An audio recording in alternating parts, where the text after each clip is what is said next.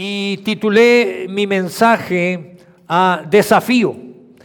Y cuando pensaba en, este mensaje y poniendo el título, creo que todos en la vida nos hemos presentado, nos hemos enfrentado a diferentes desafíos. ¿Estamos? Y si hay alguien que no, pues prepárate, porque en algún parte de tu vida te vas a presentar, se van a presentar desafíos en tu vida. Y cuando busqué en el diccionario el significado de desafío, pensé que iba a encontrar una respuesta compleja y decía aquella situación difícil a que se enfrenta cualquier persona. Bueno, creo que para nosotros presentar o enfrentar un desafío, para algunos puede ser algo sencillo y para otros ese mismo desafío puede ser algo complejo. ¿Por qué? Porque tenemos diferente personalidad, tenemos diferente carácter, estamos bajo diferentes circunstancias, pero lo que es una realidad es que todos enfrentaremos desafíos en nuestra vida. Y yo quiero en esta tarde, ah, haciendo, ah, tomando este título de este mensaje, quiero desafiarte en esta tarde. Quiero desafiar tu fe. Quiero desafiarte a que creas en Dios. Quiero desafiarte a que desarrolles tu fe. Porque ah, quizá nuestra sociedad o nuestra cultura nos ha enseñado que es muy fácil tener fe. Es solo cuestión de creer. Pero verdaderamente cuando tomamos ah, lo que dice la palabra de Dios, nos vamos a dar cuenta que en base a lo que Dios nos enseña en su palabra, a no tener fe no solamente no es difícil agradar a Dios, no tener fe no solamente va a ser ah, complicado agradar a Dios, la palabra de Dios dice que sin fe es imposible agradar a Dios. Por lo cual significa que la fe viene a tomar un papel muy relevante en nuestras vidas. La fe debería de tomar un papel relevante en nuestras vidas. Porque de acuerdo a su palabra dice que sin fe es imposible agradar a Dios. Y si a ti no te importa agradar a Dios, bueno, pues entonces la pregunta anterior que tienes que hacerte es si verdaderamente crees en Dios o no. Si yo puedo decir que creo en Dios, la siguiente pregunta que me tengo que hacer es si verdaderamente tengo fe en Dios o no. Y eso me llevaría y me empujaría a querer agradar a Dios. Ahora, yo quiero compartirte cinco realidades de la fe. Porque es muy importante, porque Dios ha hecho algo maravilloso al entregar a su Hijo Jesús. Dios por amor y por su gracia lo que hizo es entregar a su Hijo Jesús. Jesús viene a la tierra, se hace hombre, se humilla y Él es crucificado, es lastimado, es humillado, es crucificado, resucita. Por amor, para perdón de tus pecados y de mis pecados, para que tú y yo podamos tener salvación y vida eterna. Ahora, quiero que lo veas desde esta perspectiva. Eso es gracias a la bondad de Dios, al amor de Dios, y es por su gracia, no por nuestros méritos. Entonces, ve la fe desde esta perspectiva.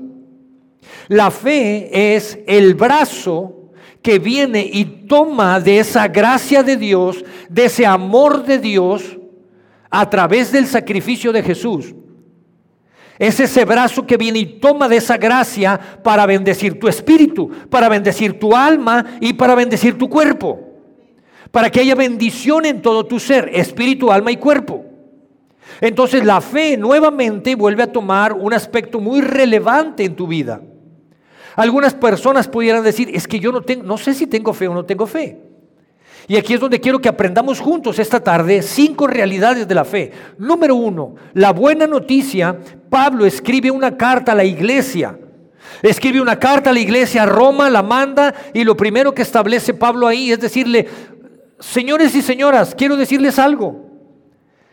Quiero decirles que todos ustedes, todos sin excepción, Dios ha depositado en ustedes una medida de fe. Romanos, vamos a leer, acompáñame, en el capítulo 12.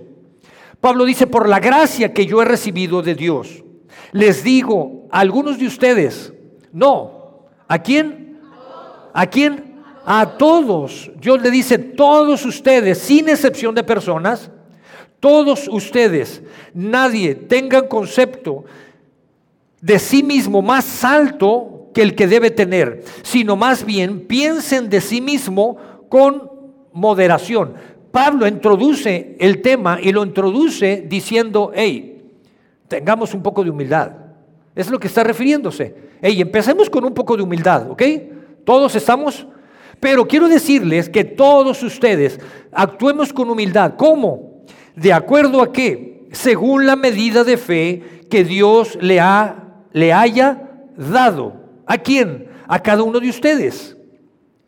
La buena noticia, primeramente, una realidad de la fe, es que Dios ha depositado una medida de fe en ti, en tu persona. Y si tú estás dudando, bueno, y, es que yo, pues como que no sé muy bien cómo opera lo de la fe, tienes que empezar por entender, por aceptar y por descubrir que todos, que tú tienes una medida de fe en tu interior, que Dios lo ha depositado. ¿Cómo funciona y cómo opera? Cuando nosotros reconocemos que esa obra maravillosa, ese milagro maravilloso que Dios ha hecho a través de Jesús, que Jesús fue a la cruz por ti, murió por ti, que Jesús se sacrificó para que tuvieras salvación y vida eterna. Y no solamente eso, se sacrificó para que mientras estés aquí en la tierra vivas una vida plena no una vida sin problemas, una vida plena, una vida que puedas resolver y enfrentar tus desafíos. Y lo que está diciendo Dios es, es a través de eso, cuando tú reconoces esa obra de Jesús en tu vida, cuando le das la bienvenida, cuando aceptas que es tu Señor y tu Salvador, entonces lo primero que Dios hace es depositar en tu interior a su Espíritu Santo. Y cuando deposita su Espíritu Santo en tu interior, lo que está haciendo en ese momento es depositar una medida de fe. Dios ya hizo su trabajo. Ahora, nuestra responsabilidad cuál es? Tomar esa medida de fe y desarrollar esa medida de fe. Y esa es la segunda verdad o la segunda realidad de la fe que quiero mostrar. Dios nos ha llamado a poder tomar esa medida de fe que nos ha regalado y en nuestra responsabilidad desarrollar esa medida de fe. Entonces, ¿la fe se puede acrecentar? Por supuesto que sí. ¿La fe se puede desarrollar? Por supuesto que sí. ¿De quién es responsabilidad? Tuya. Es tu responsabilidad, es tu fe. Dios te la dio a ti. Yo operaré y actuaré y desarrollaré mi fe Segunda los tesalonicenses capítulo 1, dice, hermanos, siempre debemos dar gracias a Dios por ustedes, como es justo, porque su fe se acrecienta cada vez más. Y en cada uno de ustedes sigue abundando el amor hacia otros. Wow, esto es impresionante. Porque la fe produce amor. ¿Te das cuenta? porque abunda el amor hacia otros. No voy a entrar a eso todavía. Pero lo primero que tenemos que darnos cuenta, primera realidad de la fe, Dios ha depositado en ti una porción de fe. Segundo, la fe puede crecer y es tu responsabilidad hacer que esa fe crezca. Es tarea de cada uno de nosotros tomar esa fe. Ahora, ¿cómo crece la fe? Quizá la pregunta que puedas hacerte en ese momento es muy bien, ya estoy consciente de que Dios depositó fe en mí, ya sé que es mi responsabilidad. ¿Cómo hago para que esa fe crezca? La palabra misma de Dios dice que la fe viene por el oír. ¿Por el oír qué? La palabra de Dios. Entonces, la forma de cómo crece la fe, primeramente es exponiéndote a la palabra de Dios, como lo estás haciendo en este momento. Entonces, cuando te invitamos y te decimos, ven, pon atención al mensaje, no te levantes, no te distraigas, no distraigas al que está a un lado de ti, no es porque yo quiera darme importancia, es porque lo hacemos, lo hacemos porque es tan importante para ti el que puedas poner atención en la palabra de Dios. Porque el mensaje que estamos dando está basado en la palabra de Dios. Y si quieres crecer tu fe, tienes que exponerte a la palabra de Dios. Por eso te invitamos los miércoles a orar, porque aquí los miércoles oramos conforme a la palabra de Dios. Y te estás exponiendo a la palabra de Dios. Entonces es una forma, es una manera de cómo tu fe empieza a crecer, empieza a detonarse. Otra manera de cómo crece la fe es poniéndola en práctica, ejercitándola. Es como cuando vas al gimnasio. ¿Quieres desarrollar un músculo? Tienes que ejercitarlo. Pero no solamente por ejercitar el músculo va a crecer, tienes que alimentarlo. Entonces, cuando pones en acción tu fe, la estás ejercitando y la estás alimentando. ¿Cómo la estás alimentando? Con la palabra de Dios.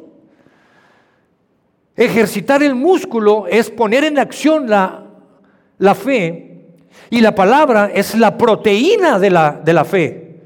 ¿Me está siguiendo alguien? ¿Alguien va al gimnasio de perdido? ¿O sabe de qué estoy hablando cuando hablo de proteína? Cuando te comes un huevito con pico de gallo, estás comiendo proteína. ¿Te das cuenta? Y esto me lleva al tercer punto, a la tercera realidad de la fe. Una fe sin obras es una fe muerta. Tienes que poner en acción tu fe. Porque eso, cuando la pones en acción, es lo que va a empezar a hacer que tu fe crezca y tu fe se desarrolle. Ahora, quiero decirte que cuando tú empiezas a poner en acción tu fe, tu fe se va a poner a prueba. Hay un joven entre nosotros, Rey Hernández, y está pasando por una situación difícil de enfermedad. Está pasando por una situación difícil de enfermedad, lo internaron en el hospital, Ah, ya estaba en remisión, recayó y ah, le aplicaron un tratamiento médico y rechazó su cuerpo el tratamiento médico. Le aplicaron un tratamiento diferente y su cuerpo rechazó ese tratamiento. Y los médicos hablaron con él y le dijeron, ah, es muy difícil, prepárense porque no sabemos qué está pasando, no sabemos por qué. Ellos nos hablaron por teléfono y nos dijeron si podíamos ir al hospital a orar por él.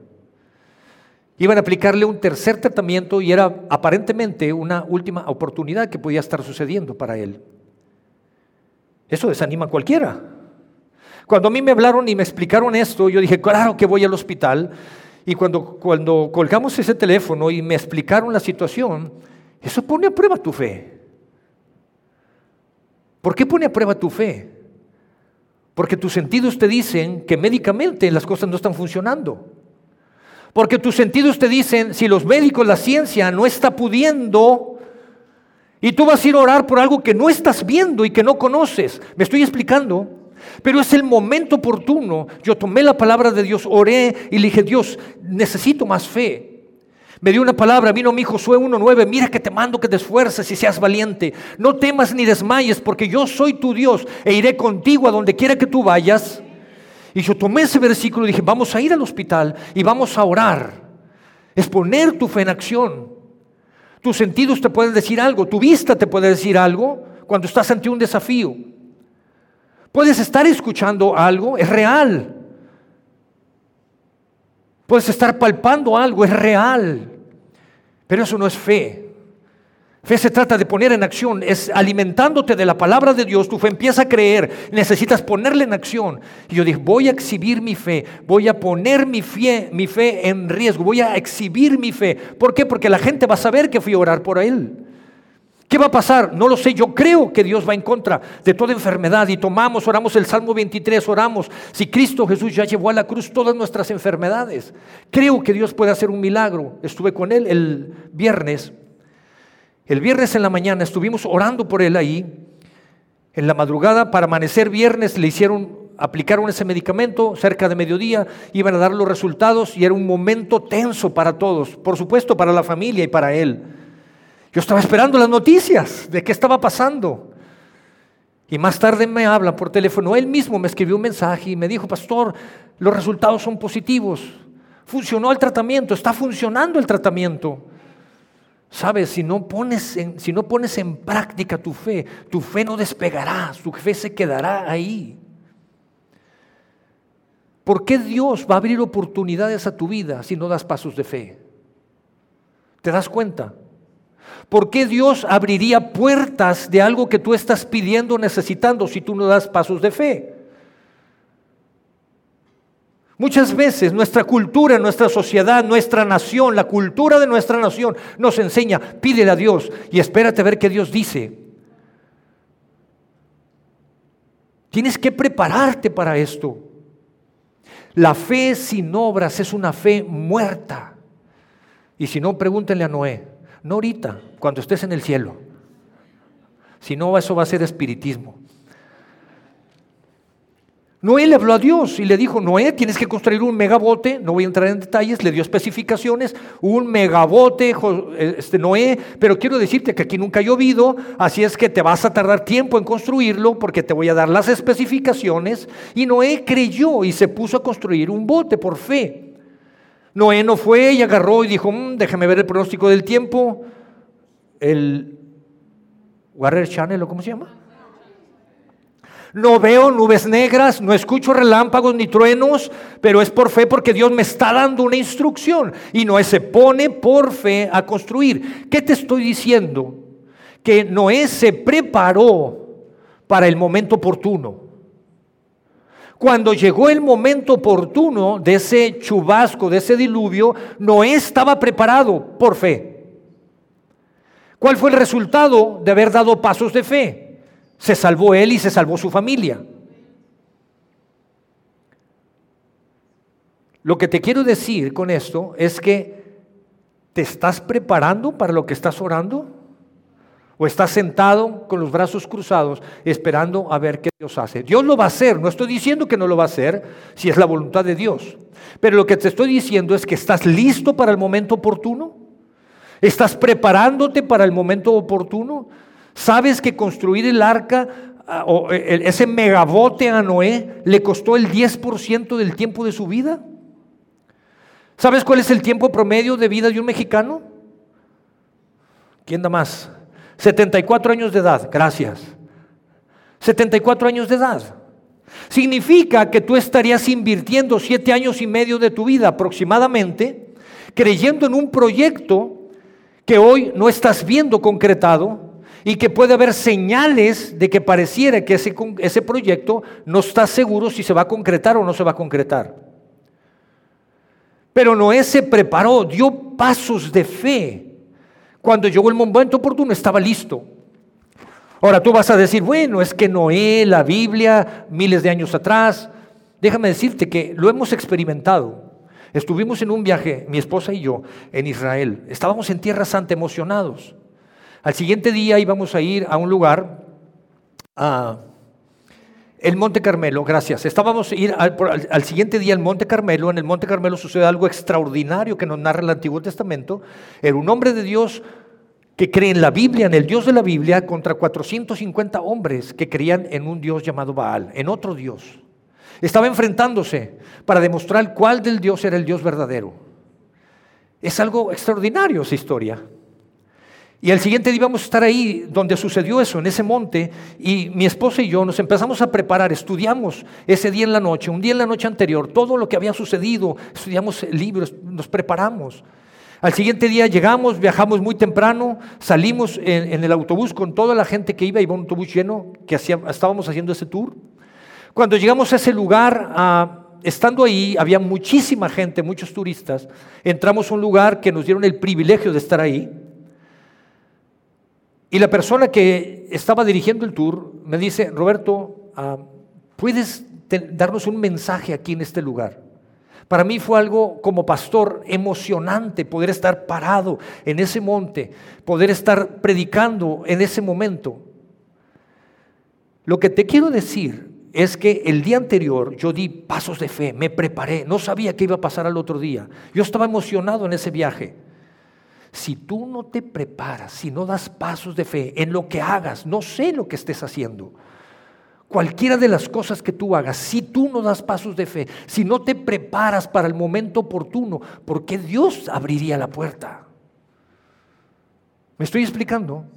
Dios depositó en ti una medida de fe. Es nuestra responsabilidad hacer que esa medida de fe crezca, preparándonos, desarrollándola, conociendo su palabra poniendo en acción la fe, porque una fe sin obras es una fe muerta. Es una fe que no despega. ¿De qué sirve que lo tengamos? Ahora, lo siguiente que quiero decirte, la cuarta realidad que quiero compartirte sobre la fe, es que la fe opera por el amor. Así dice su palabra, la fe opera por el amor. Y su palabra dice, Gálatas capítulo 5, ah,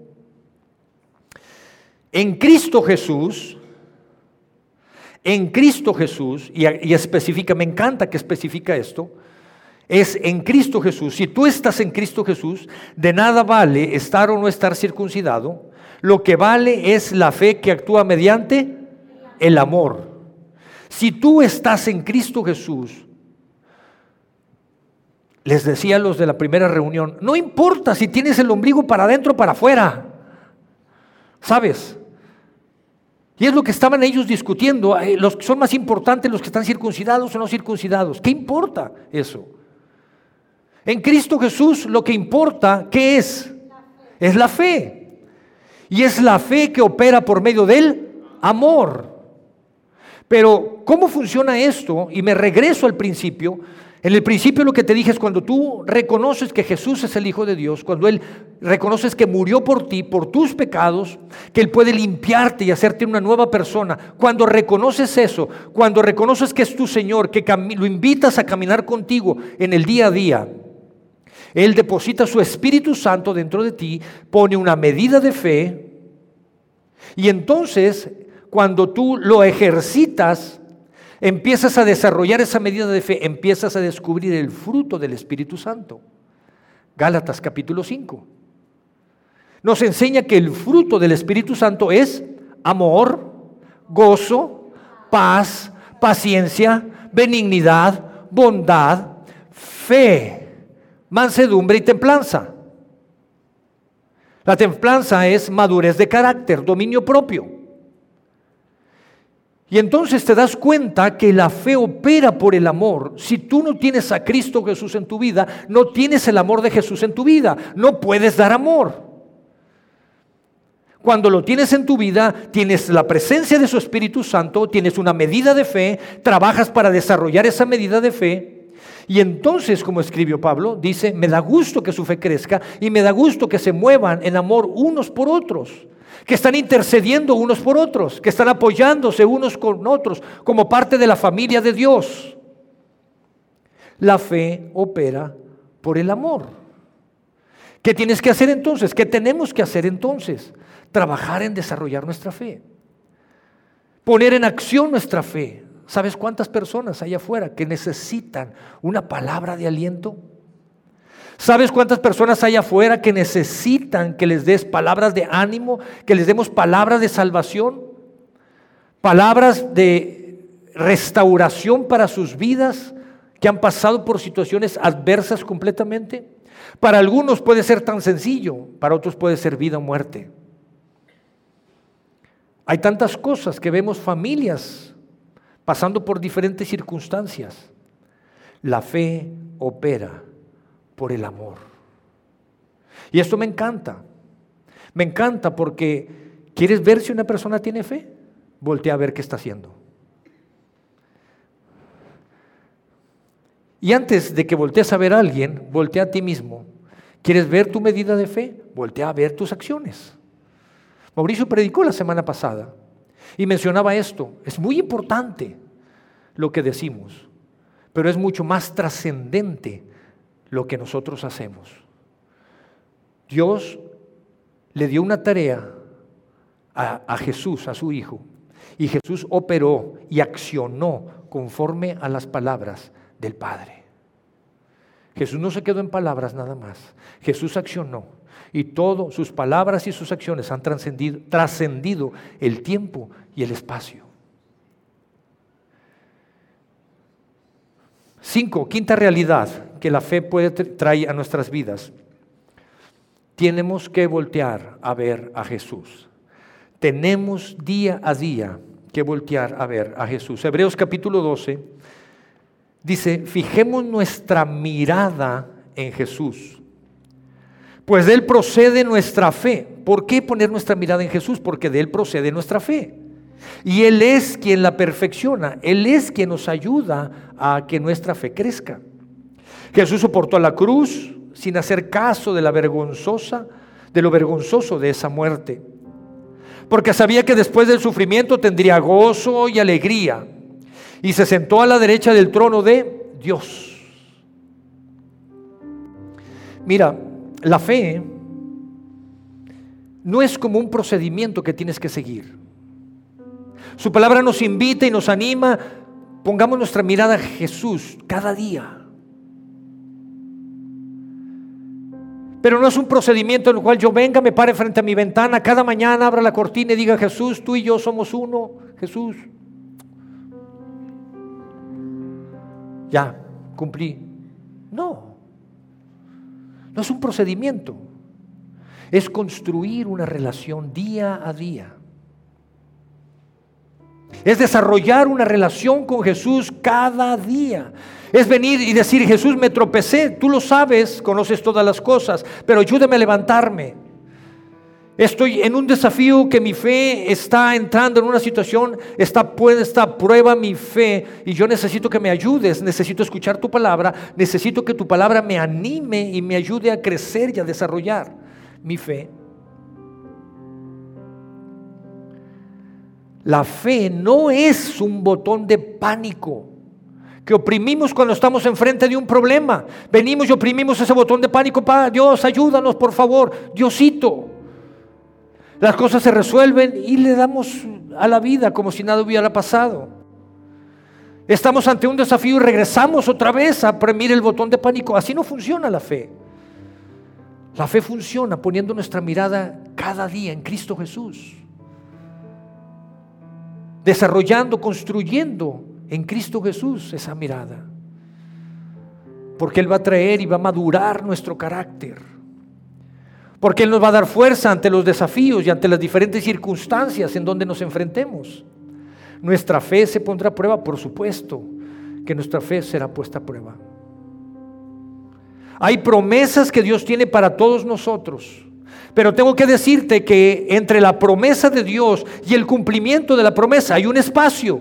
Y en ese espacio pueden pasar muchas cosas. Es una oportunidad para que te desanimes, es una oportunidad para que dejes de creer, es una oportunidad para que abandones los proyectos. Claro, pero también es una oportunidad para que creas, también es una oportunidad para que desarrolles tu fe, es una oportunidad para que madures tu carácter, también es una oportunidad para que los propósitos de Dios en tu vida se vean cumplidos.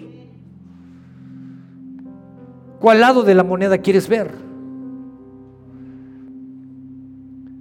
¿Qué es lo que quieres hacer?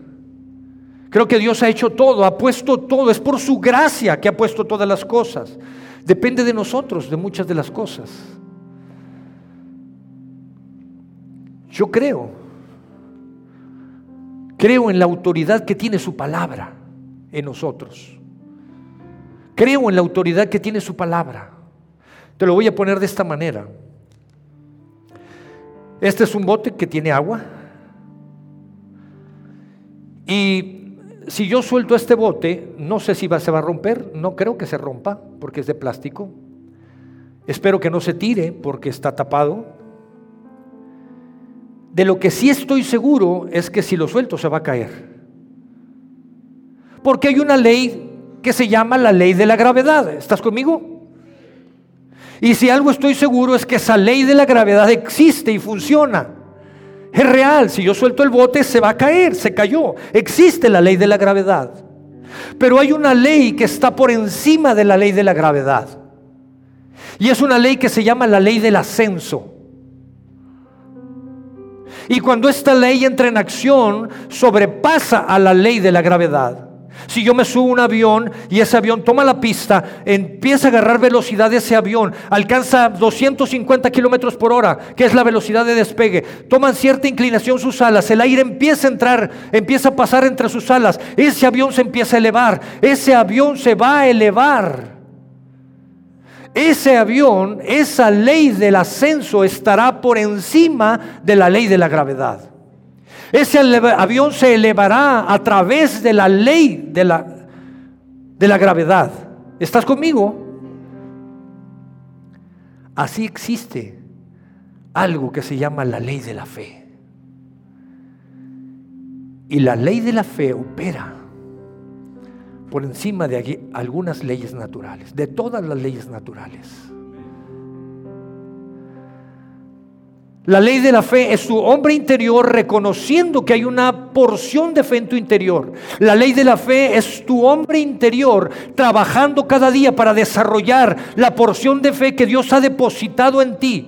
La ley de la fe es no permitiendo que tus obras sean muertas, es accionando tu fe, no solamente conformándote con lo que Dios te ha dado y llenándote y llenándote, es vaciándote, amando a otras personas, bendiciendo a otras personas, compartiendo del mensaje de Jesús a otras personas que tienen hambre y necesidad, aunque quizá ellas no lo saben y están calladas, amargándose en su interior la ley de la fe es tu hombre interior buscando, aún con nuestras fallas y nuestros errores, a Cristo Jesús cada día. La ley de la fe te demostrará que aunque tus cinco sentidos te digan algo, Dios te puede bendecir de una manera sobrenatural y bendecir tu vida. ¿De qué depende? De que nosotros tomemos estas cinco realidades de la fe y las pongamos en práctica. Está en nuestras manos. Es una manera práctica totalmente. Es tomar la palabra de Dios, no ver las cosas religiosas, es agarrar la palabra de Dios y vivirla cada día de manera práctica.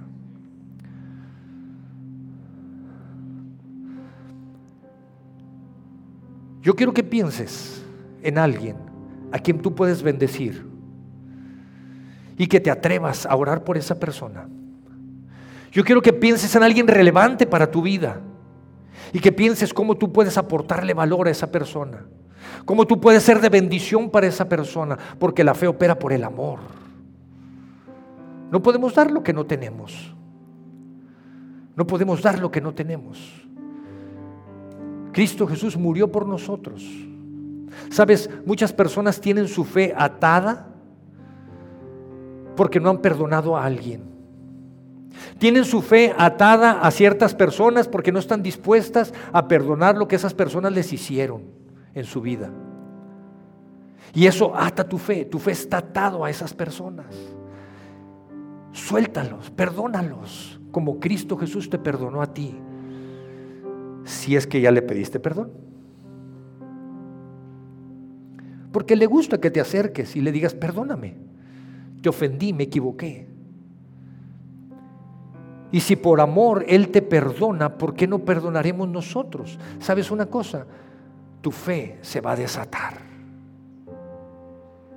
No permitas que tu fe esté atada a personas, a circunstancias o situaciones que te hayan pasado en tu vida. También te diría, quítate de ahí para que no te vuelvan a atropellar. Perdona a la persona y quítate de ahí para que no te vuelva a atropellar. Iglesia, yo termino con esto. Jesús sanó enfermos, Jesús sanó cojos, sanó ciegos, sanó leprosos. Y Jesús yéndose dijo, yo les dejo mi Espíritu Santo, les voy a entregar a mi Espíritu Santo, el que hizo que yo pudiera hacer todo esto. Yo les dejo mi Espíritu Santo y ustedes harán cosas mayores Hubo alguien que dijo, yo no creo en eso. Yo si no veo, no creo. Se llamaba Tomás. Y Jesús viene y le dice, muy bien, ¿no crees, Tomás? Ven para acá, mete el dedo aquí, tócale aquí. Y entonces Tomás creyó. Y Jesús suelta una palabra tremenda y dice, él creyó porque vio. Bendecidos son, benditos son, bienaventurados son los que no viendo creyeron. Eso es fe. ¿Qué queremos hacer, iglesia? ¿Qué queremos hacer? No sé qué es lo que quieras hacer tú en, tu vida personal, pero yo lo que sí quiero para esta iglesia es que se levante, es que sea una iglesia llena de fe, es que sea una iglesia que influya en nuestra sociedad, que influya en otras familias. ¿Por qué? Porque de eso se trata. No podemos quedarnos solamente engordarnos, engordarnos, enriquecernos y quedarnos así. Tenemos que dejar que fluya la bendición de Dios. De eso se trata la fe. Por eso nuestra fe a veces está chiquita y no crece, está atorada. ¿Quieres ver más? ¿Quieres experimentar más? Deja la fe opera por el amor. Busca Jesús cada día.